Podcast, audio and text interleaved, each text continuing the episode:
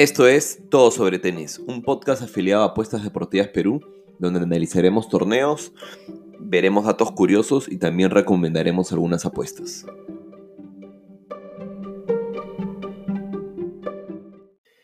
Hola, ¿qué tal familia? Estamos en otro capítulo de Todo sobre Tenis.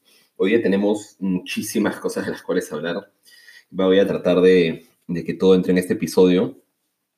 Por un lado tenemos eh, el resumen de lo que sucedió en la semana con el ATP de Metz y el de San Petersburgo y ver cómo lo que nosotros comentamos el domingo pasado se dio de cara a los resultados que ya justo acaba de terminar el partido entre, entre Songa y, y Beben. También algo que no comentamos la semana pasada, pero que se nos pasó realmente, pero que pucha, creo que ha sido el atractivo de la semana, ha sido la Labor Cup, que, que todavía no acaba. Este, está en pleno juego el, último partido entre, entre Zverev contra, contra Raonic. Y también el análisis ya de, los torneos que empiezan esta semana, que empieza, bueno, la gira asiática eh, de mujeres ya había empezado, pero empieza la de hombres, eh, con los dos primeros torneos que se van a jugar en China. Eh, son dos ATP 250, luego hay un ATP 500 y luego terminan con un ATP eh, Masters 1000 eh, en China, ¿no? Aparte van a haber algunos otros torneos en Japón. Hoy, esta semana empiezan estos dos de China que les comento.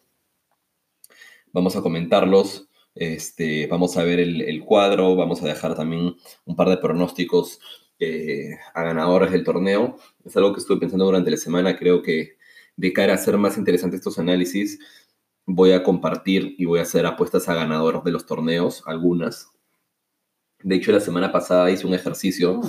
no terminé dejando los ganadores, este, pero creo que hubiese salido bastante bien con cómo se ha dado la semana. Entonces creo que es algo que, que voy a incluir ahora entre los análisis de los, de los torneos para dar un poco más de emoción y, e interés a estos capítulos de todo sobre tenis. Pero bueno, estos dos, dos, primeros torneos son el de Chengdu y el de, perdóname si lo, si lo menciono mal, pero el de eh, Suhai, si es que se podría decir así.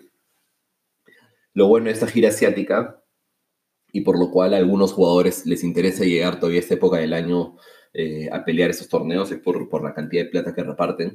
Son torneos 250 eh, que reparten más de un millón de dólares cada uno, eh, que comparado a otros torneos 250 en el resto de la temporada, estos están bastante, bastante bien del lado económico, ¿no? Pero bueno, antes de empezar y, adentrarnos este, en, el, análisis de estos dos torneos, lo que quería era un poco mencionar lo que pasó, como les decía, en, en, Metz y en, y en San Petersburgo. Empezando por Metz, ¿ya? estamos justo acá abriendo el cuadro de todo el torneo. Eh, nosotros habíamos mencionado ya que que nada, que el torneo, el, torneo era un torneo en el que creo que todo podía pasar, pero que sin embargo habían, eh, de los cuatro primeros clasificados, nosotros dábamos como, como semifinalistas a tres de ellos. Y, y nada, creo que al final se cumplió la mitad de lo que veíamos. Este, No, sí, se cumplió tres, tres de los cuatro semifinalistas que dejamos se cumplieron. Ahora vamos a ver por qué. Nosotros eh, primero pensamos que Gofán, si es que venía a implicarse, iba a poder hacer un buen papel. Y este fue con, eh, con el cual nos equivocamos. Eh, cayó en primera, o sea, cayó en octavos de final, que es segunda ronda, pero bueno, no jugó la primera, evidentemente. Cayó contra un carreño que lo hizo bastante bien. Y por otro lado, el que sorprendió bastante y que ya venía con buena racha, que ahora hablamos un poco de él, era de Bedén que venía de ganar Copa Davis, venía ya de una rachita de partidos interesantes sin perder, y que fue el que realmente ha sorprendido y llegó hasta la final, y con victorias muy meritorias, en verdad, sin, sin mucho ajuste, que es como se dice, ¿no? O sea, sin, mucho ajuste en el sentido de que iba perdiendo, nada, en verdad ganó bastante cómodo todos sus partidos, nos pudimos aprovechar una buena cuota en la semifinal de Bedén contra Per. Entonces, por el lado arriba en el cuadro, el que nos sorprendió fue Bedén. Gofán cayó en primera ronda ante, ante un carreño bastante bueno. Este, en el segundo espacio del cuadro mencionamos que sí creíamos que Per iba a llegar este, eh, hasta semifinales y lo consiguió, pero lo consiguió de una manera muy distinta a la que nosotros esperábamos. ¿Por qué? Pero bueno, tuvo dos victorias entre Gasquet y entre Barrer, pero desde el partido con Gasquet, e-, esto es algo muy típico de Per, por lo cual a veces es difícil confiar en él, ¿no? Que también es un showman al estilo de Fognini, al estilo de Kyrgios, que se pelea, que se dice que está lesionado, que no juega, que se le apático en la cancha, eh, etcétera, etcétera, y sin embargo muchas veces termina ganando eh, los partidos, que es, como, que es lo que le sucedió, creo, en sus dos primeros partidos de este torneo. Le ganó a Gasquet por 2 a 1, un partido larguísimo, meritorio creo dentro de Per. En su segundo partido eh, contra Barrer, nosotros apostamos a que Barrer ganara un set, porque ya sabíamos de todas las implicancias de Per, que inclusive no había entrenado, había solicitado médico a su cuarto de hotel, etcétera, etcétera. Sin embargo, creo que Per, en verdad, por nivel, no pudo, no pudo llevarse el set, estuvo en el primer set 4-2 y con 30-0, si no me equivoco, estuvo bastante cerca. Pude ver el segundo set y la verdad es que Per estuvo ultra apático, pero aún así ganó por los errores de Barrer. Todos los saques de Barrer, Per los contestaba con cortadita, así con un slice súper, súper, súper complicado y, complejo que terminó incomodando a Barrer al punto de Barrer las mandaba todas a la neta, a la neta fuera y se lo terminó a Per. Pero en el momento que ya se enfrentó a Beden, jugador ya de mayor superioridad y que venía con un, buen nivel, Per aguantó hasta el primer set, ¿no? Se llevó el primer set 6 a 4, eh, en un set en que estuvo súper parejo. Solo aprovechó las bolas de break que tuvo en, el game que hizo quiebre. Y luego ya Beden simplemente arrasó el partido, ¿no? Le metió un 6 a 1, 6 a 2 en los, en los otros sets. Entonces, por ese lado teníamos esa, esa primera semifinal de Beden Per, en el cual nosotros le apostamos a Beden, como digo, porque ya sabíamos del estado de Per. Y bueno, Beden llegó a la final. Esto sí es algo que, como les dije, si es que hubiésemos hecho nuestras, nuestras apuestitas a ganador o que llegue a la final, acá lo más probable es que eh, nos hubiésemos equivocado por el lado de Goffan. No lo, no lo veía realmente a Beden llegando hasta el final. Pero por el otro lado, sí, eh, la lectura creo que fue no, quiero decir que perfecta, pero estuvo bastante acertada. Eh, porque los otros, los otros preclasificados, perdón, sí, los otros top seeded, como se dice, que eran Basilashvili por un lado y Puil por otro, eh, se cumplió un poco lo que esperábamos, ¿no? Sí se esperaba que Puil llegara a semis, y de Basilashvili les comenté realmente que no, no le debería de haber interesado mucho a Basilashvili ese torneo, este, y se terminó retirando contra Songa en cuartos de final. Entonces al final Basilashvili ganó su partido de octavos de final contra un rival bastante débil, en verdad como Madden. Eh, pero ya contra Songa, cuando empezaron el tercer set, decidió ni siquiera darle mucha, mucha fuerza al tema y terminó retirándose. Entonces al final tuvimos ahí una semifinal entre, entre Puil y Songa. Este, eh, que bueno, al final terminó ganando Songa en un partido ajustadísimo, creo que fueron dos tie breaks, si no me equivoco. Y, terminamos con una final Songa-Beden, en el cual Songa terminó ganando 2 eh, a 1. ¿no? Eh, también un partido de muchos sets. Acá creo que la opción hubiese sido jugar al over, evidentemente, porque los dos venían de, partidos muy, muy cerrados de nivel de tie breaks o, al, o al máximo un break por lado. Pero bueno, no lo hicimos porque ayer salimos de fiesta y no dio el tiempo de analizar. Lo otro que sí nos sorprendió mucho de ese torneo fue eh, el partido de Humbert. Teníamos a Humbert, nos dio un rojazo. Eh, Humbert venía de ganar muchísimos partidos y un par de torneos Challenger, era un poco la estrella acá, sin embargo parece que el cansancio le pasó factura contra Maen, que luego Maen cayó eh, de forma tranquila contra Basilashvili. ¿no? Creo que ese fue una de las únicas predicciones que estuvieron bastante lejos de lo, eh, de lo esperado. Entonces, bueno, acá un torneo de Mets donde una vez más queda en manos de un francés. Me alegro, me alegro mucho por Songa, en verdad que, creo que venía preparando muy bien esa cita. Había estado jugando varios challengers en su país y ya se había llevado un challenger, pero de hecho es bien distinto para el nivel al que estaba acostumbrado Songa, que era de puros Grand Slams, ¿no? Y siempre llegar octavos, algunos cuartos, etcétera estar peleando no en el circuito Challenger, pero creo que lo hizo para acostumbrarse muy bien a la pista y para ir escalando, ¿no? Porque a veces lo que más se tiene que valorar este tipo de jugadores que lo ha logrado ya casi todo durante su carrera es tener el coraje de regresar y empezar a jugar citas menores para volver eh, de nuevo a las, a las grandes citas, ¿no? Y es algo que está haciendo Songa y, le ha resultado bien porque se ha terminado guiando ese torneo de Mets que, bueno, en su casa, este, creería que siempre es positivo, ¿no? Por el lado de, San Petersburgo, eh, este, este ha sido un torneo bastante interesante y con un montón de cosas. Eh, en el torneo de San Petersburgo, en verdad, se tuvo, eh, creo que una de las finales, se podría decir, esperadas por la organización, ¿no? Entre el primer sembrado que era Medvedev y el cuarto sembrado que era Koric. Acá, bueno, lo, que nosotros comentamos la semana pasada era que el, torneo este en Rusia iba a generar mucho morbo porque los tres rusos venían en su mejor como momento, ¿no? Kachanov, Rublev y Medvedev, eh, todos los F eh, venían en muy, muy buen nivel y de hecho con Medvedev sobresaliendo por encima de todos, ¿no? El problema para nosotros un poco en algún momento cuando analizamos el cuadro era que creía que los posibles ganadores del torneo iban a estar en la parte eh, superior del cuadro, con Medvedev, Rublev y, Berretini. Eran mis. Eran como mis, más grandes apuestas, por así decirlo, del, del torneo. Y bueno, al final, obviamente, cumplió Medvedev, que se pagaba 3 antes de empezar el torneo, lo cual era una cuota bastante decente para el nivel de rivales que posiblemente podría tener, ¿no? Este. Y bueno, vamos a ver acá un poco algo que sí me sorprendió y realmente se me pasó a la hora de, hacer los análisis, etcétera, es que Kachanov estaba a punto de ser papá. Eso sí, la verdad que no la vi.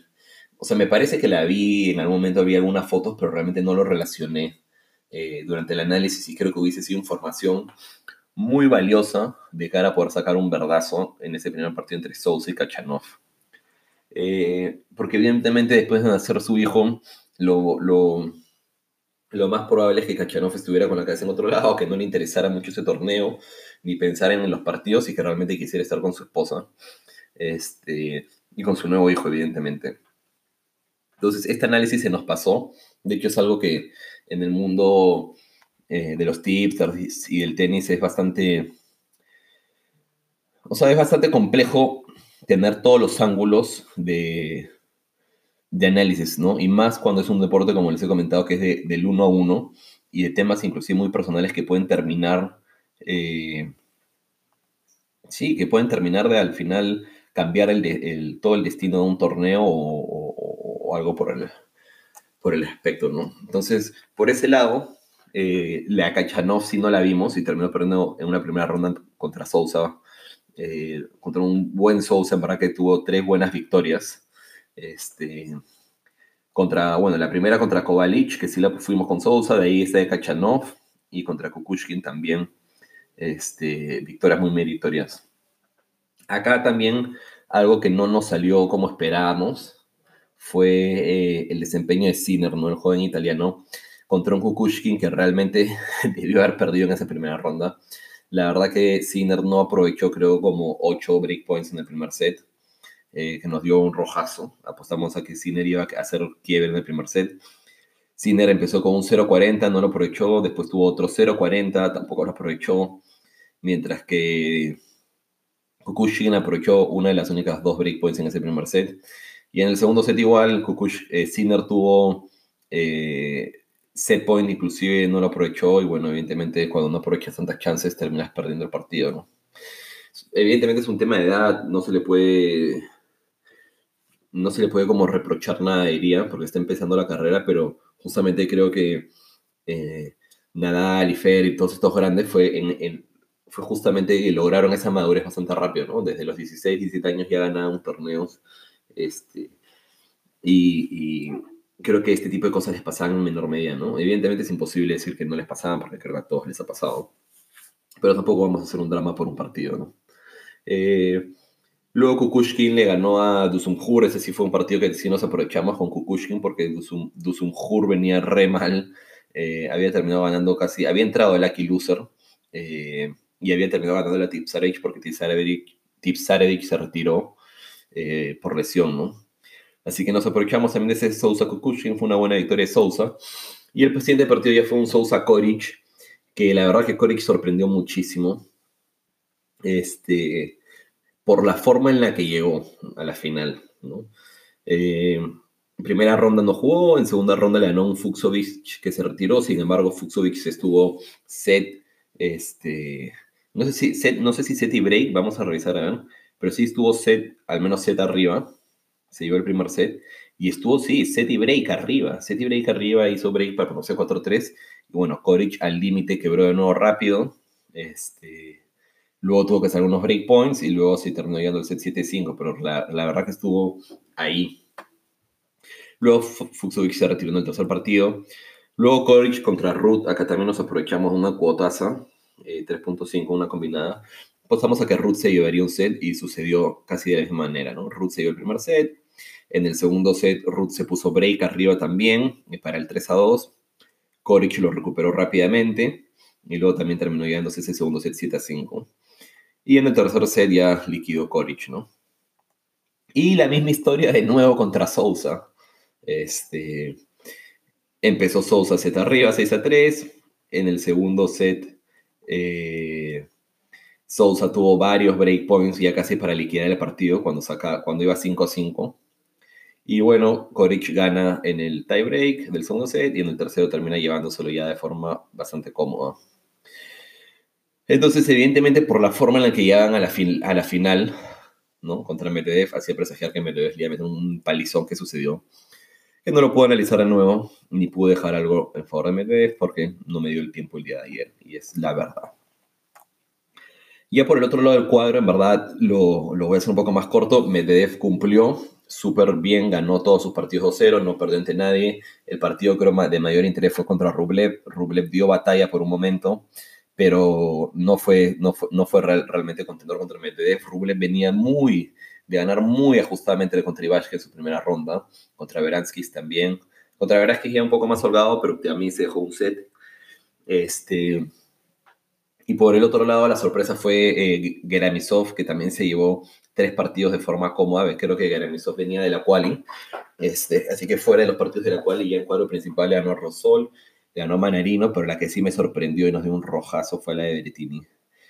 Creo que era el partido más fijo para mí ese Bertini Geramisov en esa primera ronda, pero Geramisov estuvo solidísimo.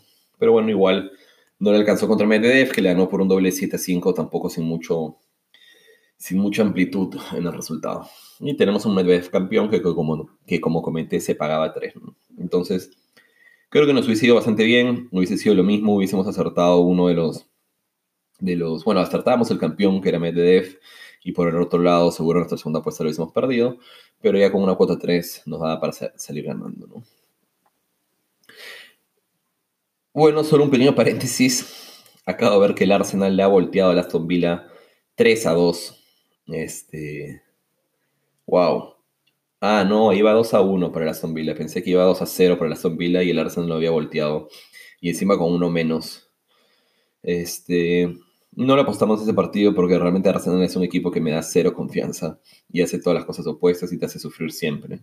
El que sí quise y no me dio tiempo tampoco fue el Liverpool, que se pagaba 2.10, lo cual me parecía un cuotón este, para jugar contra un Chelsea que viene bastante, bastante mal.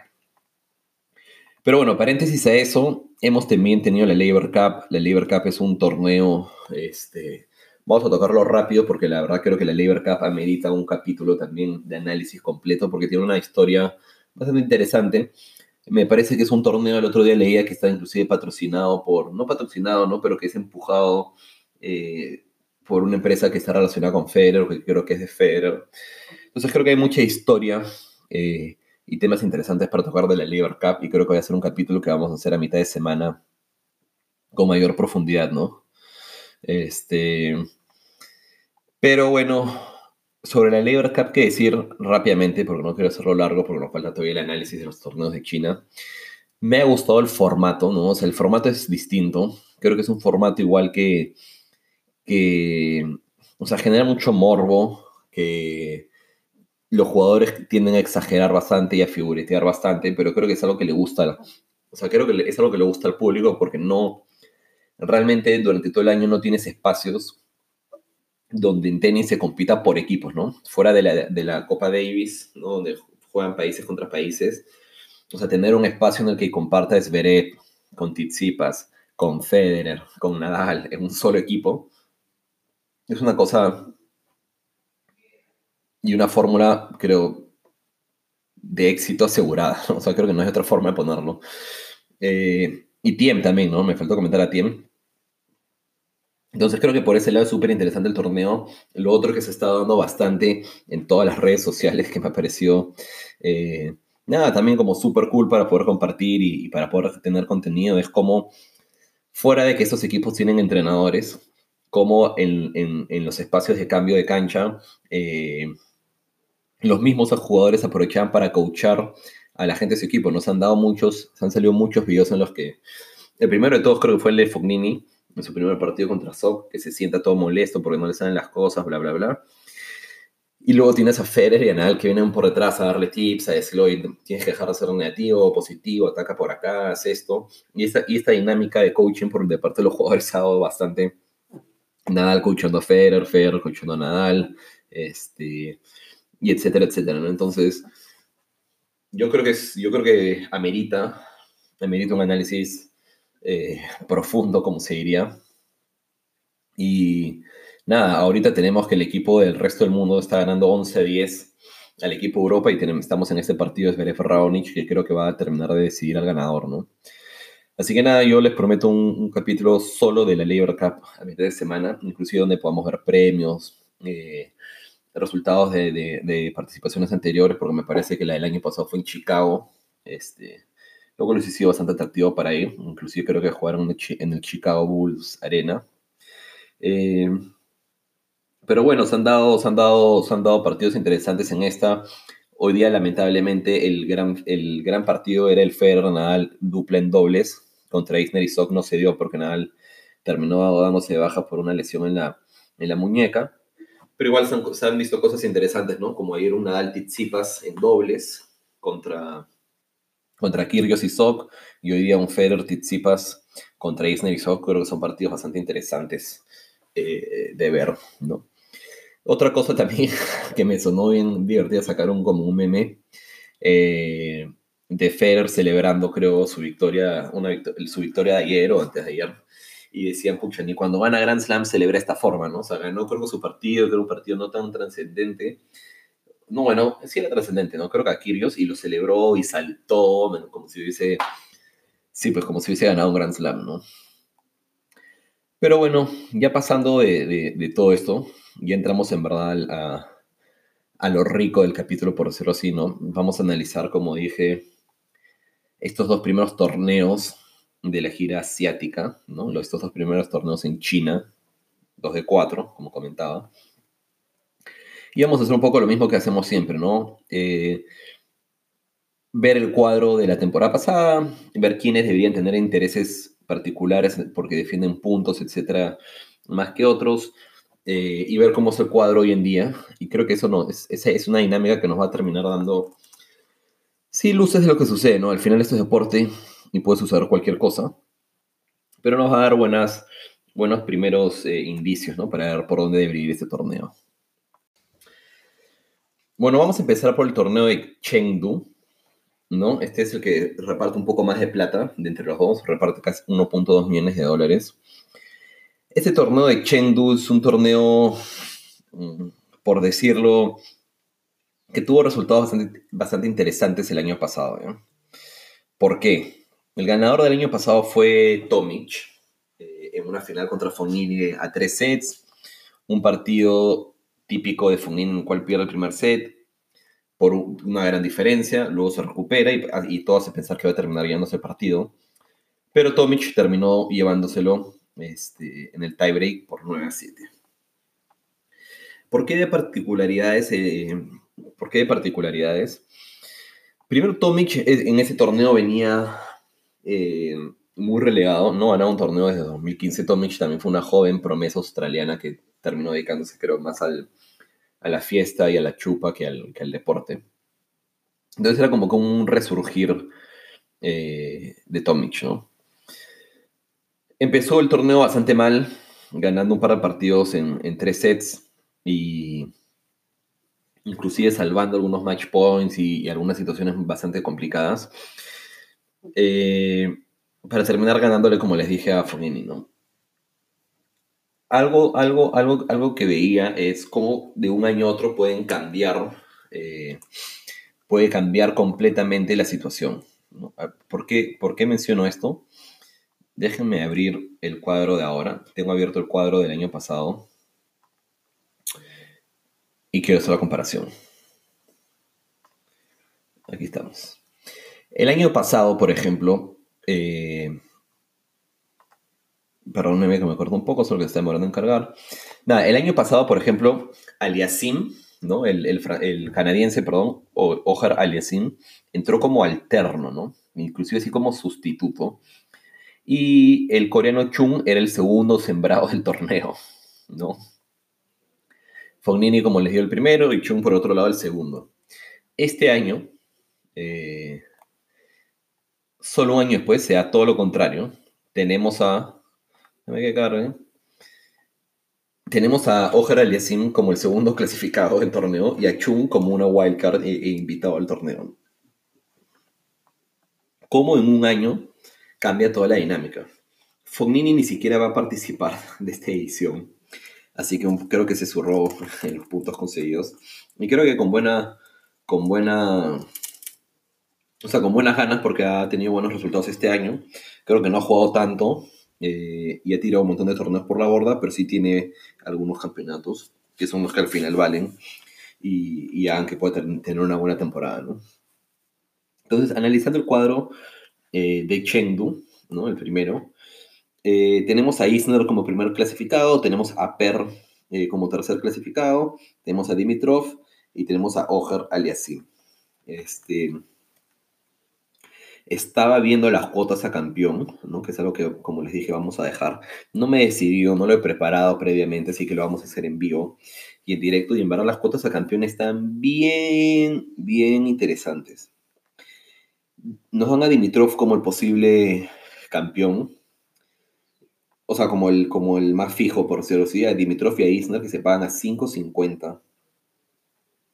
Luego tenemos a Shapovalov, se paga 6, tenemos a Aliasim que se paga 7, tenemos a Per que se paga 13, tenemos a Fritz a 17, Edmund 17, Verdasco 17, Carreño 21. Son cuotas súper altas que nos podrían realmente dar espacio para, para, hacer algún pequeño ejercicio y ver si le sacamos rentabilidad, que lo vamos a hacer de todas maneras. Este,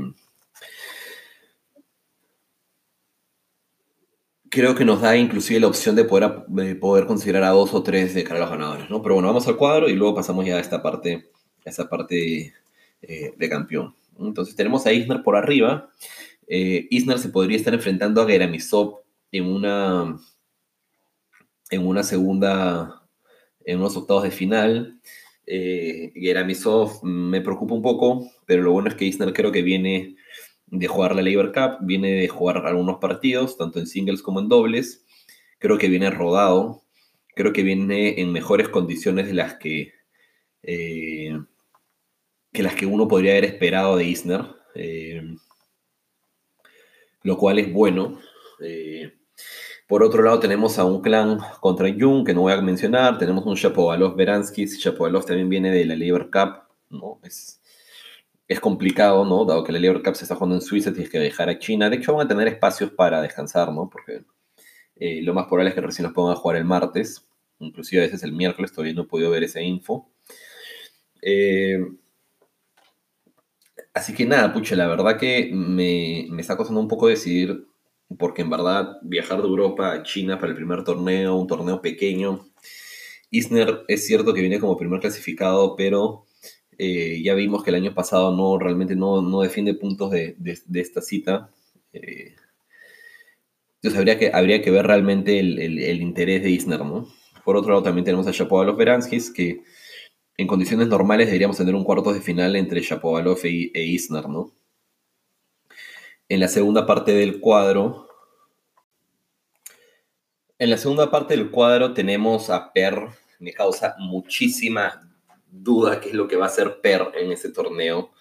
Eh, como ya mencionamos hace un rato sobre Mets, jugó, ganó un par de partidos, en semis le sacaron la, la Michi, por así decirlo. dudo mucho de la implicación de Per en este torneo. Eh, y si es así, nos abre una puerta bastante interesante para las cuotas de campeón, ¿no? Porque el tercer clasificado realmente no se va a implicar, abre muchas las posibilidades, ¿no? En un primer partido se podría estar enfrentando contra un Carreño, que no lo hizo nada mal y creo que podría estar en condiciones de ganarle a Per. Y por la otra parte del cuadro, si tenemos, algún, si tenemos creo que dos, de los partidos más, eh, más difíciles de predecir. Tenemos a Popirin contra Verdasco, que creo que es uno en el que puede pasar cualquier cosa. O sea, Verdasco tiene la calidad, Popirin tiene las ganas. Popirin también la calidad, ¿no? Pero todavía es joven. Eh, y tenemos a Garín contra Edmund. Creo que Garín no ha jugado muchas de estas citas eh, en su primer año en el, en el cuadro ATP. Contra un Edmund de mucha más experiencia, pero que viene en un estado de forma bastante, bastante malo. Eh, entonces yo creo que acá si tuviéramos que hablar de uno de todos estos jugadores que llega a la, semifinal, me, podría me podría terminar yendo por Carreño. Carreño que, usualmente suele terminar bastante mejor los años de, lo que lo comienza. Así que creo que me atrevería a irme por un Carreño, que Carreño y esa semi eh, estaría muy interesante. Poco más abajo del cuadro tenemos un Fritz Bublik. Creo que Fritz ha hecho, ha hecho buenos partidos en la Labor Cup. Acá lo nuevo, lo único que me preocupa es ver en qué estado va a ir a la Labor Cup. También Pospisil contra Thompson. Pospisil era muy bueno. Ha estado ya años eh, alejado de las canchas. Y juega contra un Thompson que, y como que como buen australiano, le gusta bastante estas citas asiáticas que son muy similares, o más similares a lo que les ha a Australia, ¿no? Tenemos un Daniel Evans contra un wildcard chino, contra Bai. Y en esta parte del cuadro lo tenemos a Dimitrov, que realmente es una locura lo que hizo en el US Open, porque nadie lo esperaba. Y es una evidentemente incógnita ver cómo va a llegar a, esta parte del torneo.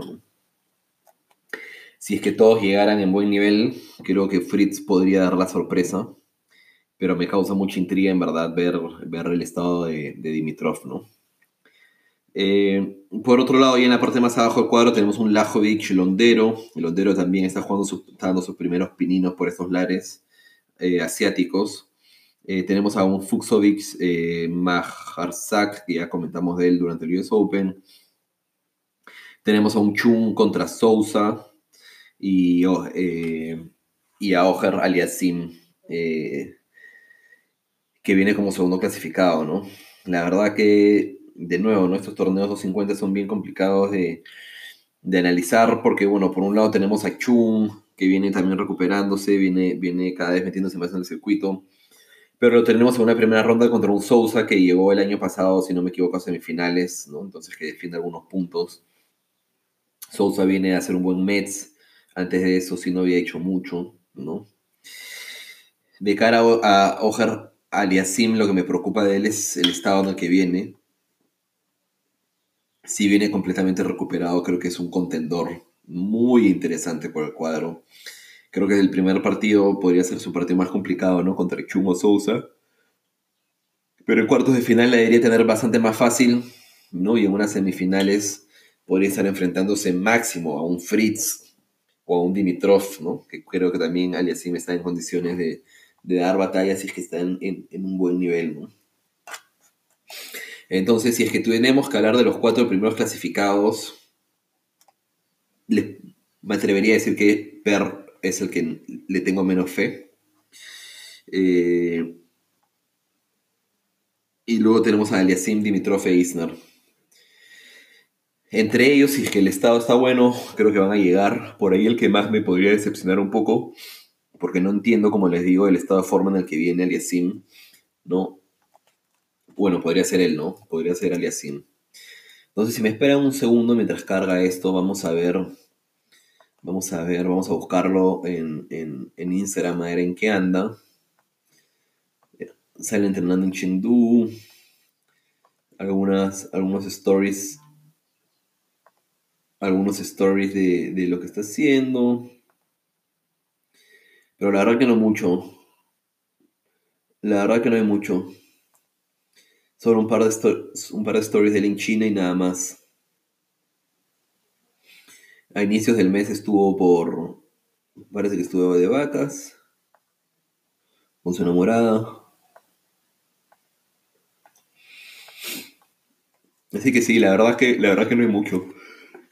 Si nos vamos entonces a las cuotas de ganador, vamos a ver este, cómo nos jugamos estas fichitas, por así decirlo. Y vamos a ver también por, por los lados del cuadro, ¿no? Por la parte de arriba, yo me la jugaría por, por, por Isner. Eh, sí, vamos a ver por Isner. Creo que Carreño le tiraría unas fichitas chiquitas. Eh, creo que a Carreño le tiraría, como les digo, unas pequeñas fichitas. Y a Fritz también. Ya, vamos a construirlo así, mira. Dimitrov e Isner están a 5.50. Luego tenemos a Aliasim.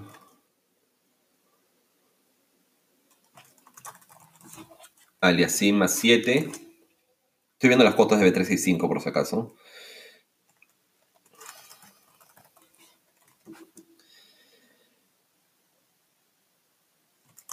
Fritz y Busta. Shapovalov a 6, Fritz a 17, Busta a 21. Vamos a jugarnos que unas 4 unidades o un poco más, 5 unidades a campeón. A ver. A ver cómo podrían quedar. ¿ah?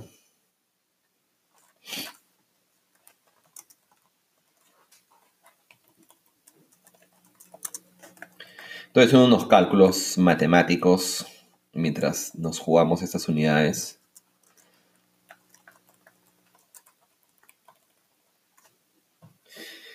Ya, miren.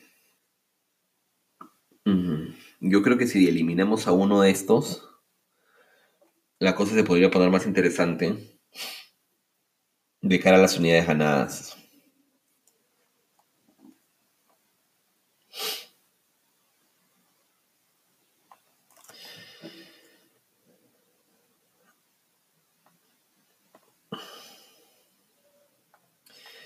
Y eso es lo que vamos a hacer. ¿ah? Nos vamos a jugar cuatro unidades.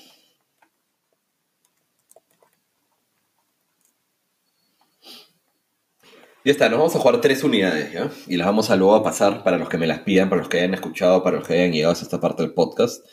Eh, y me las puedan pedir. Nos vamos a jugar una, una unidad a Dimitrov ganador, una unidad a Isner ganador, y 0.5 a Fritz y 0.5 a Busta, ¿ya?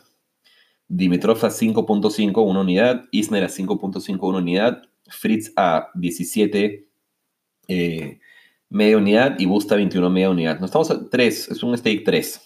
Pero que si sale, nos vamos a poder llegar una buena, una buena, una buena rentabilidad, ¿no? Con Dimitrov y Isner nos podríamos llegar a 2.5 unidades en total. Y con Fritz y Busta, ya la cosa sí sería exponencial. Entonces, nada, espero que hayan llegado hasta acá. Espero que hayan llegado hasta acá para, para llevarse esta parte del, del análisis. Y ahora vamos a pasar al torneo de High, ¿no? que es un poco más complicado de, mencionar. Este no lo, no lo, he analizado tanto. Vamos a comentarlo rápidamente y vamos a también luego hacer este ejercicio de cara al, al, cuadro ¿no? y al ganador. El año pasado, eh, uy, ¿qué pasó? Iba a hablar del año pasado, pero no, no me cargó el cuadro.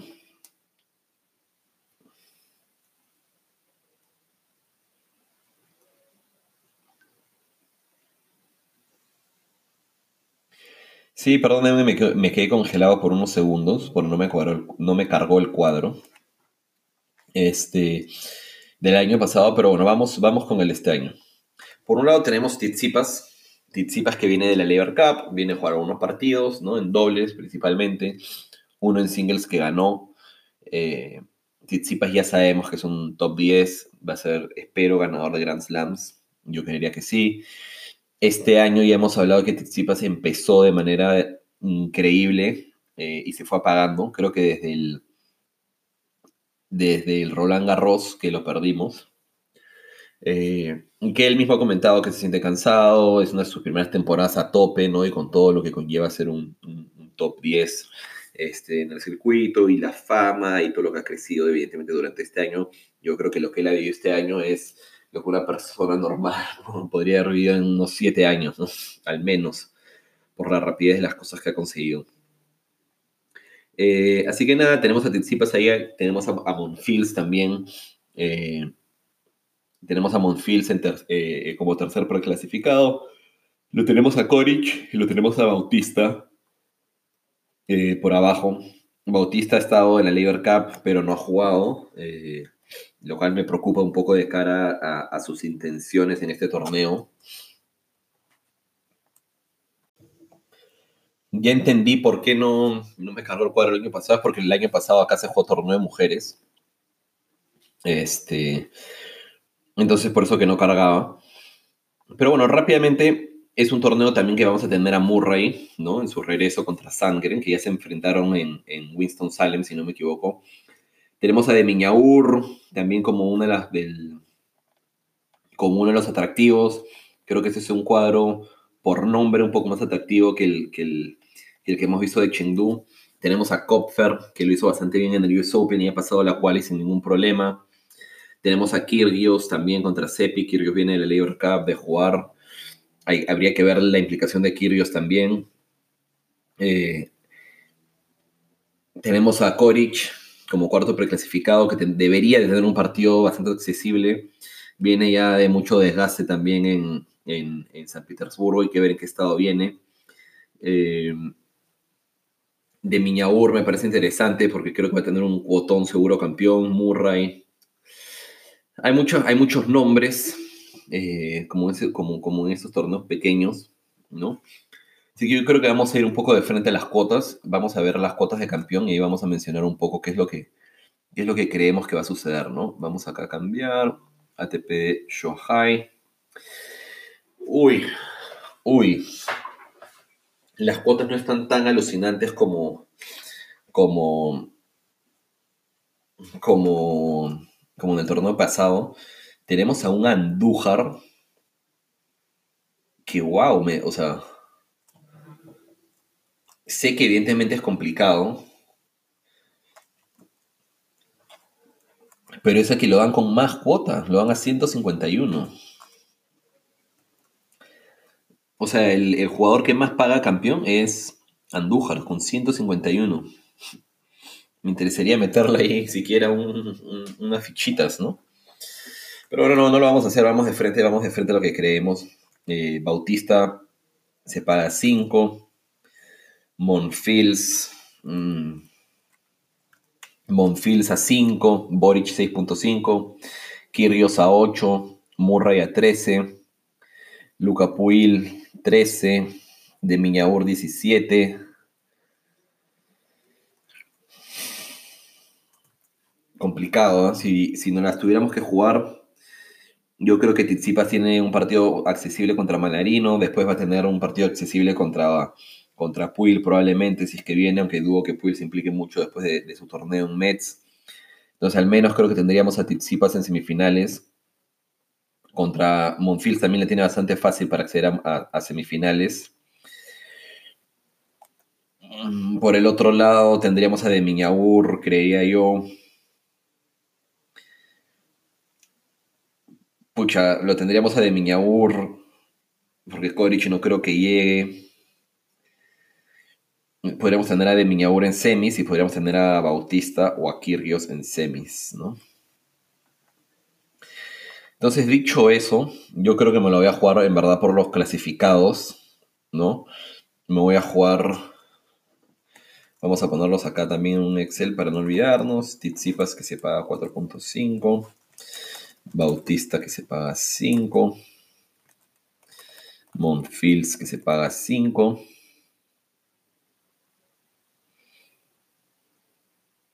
Y y vamos a ir con Kirgios también. Y vamos a ir con Kirgios que se paga a 8. Nos vamos a jugar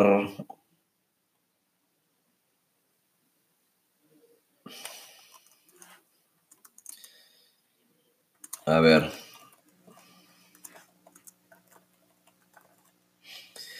Si nos jugamos 4.5 unidades,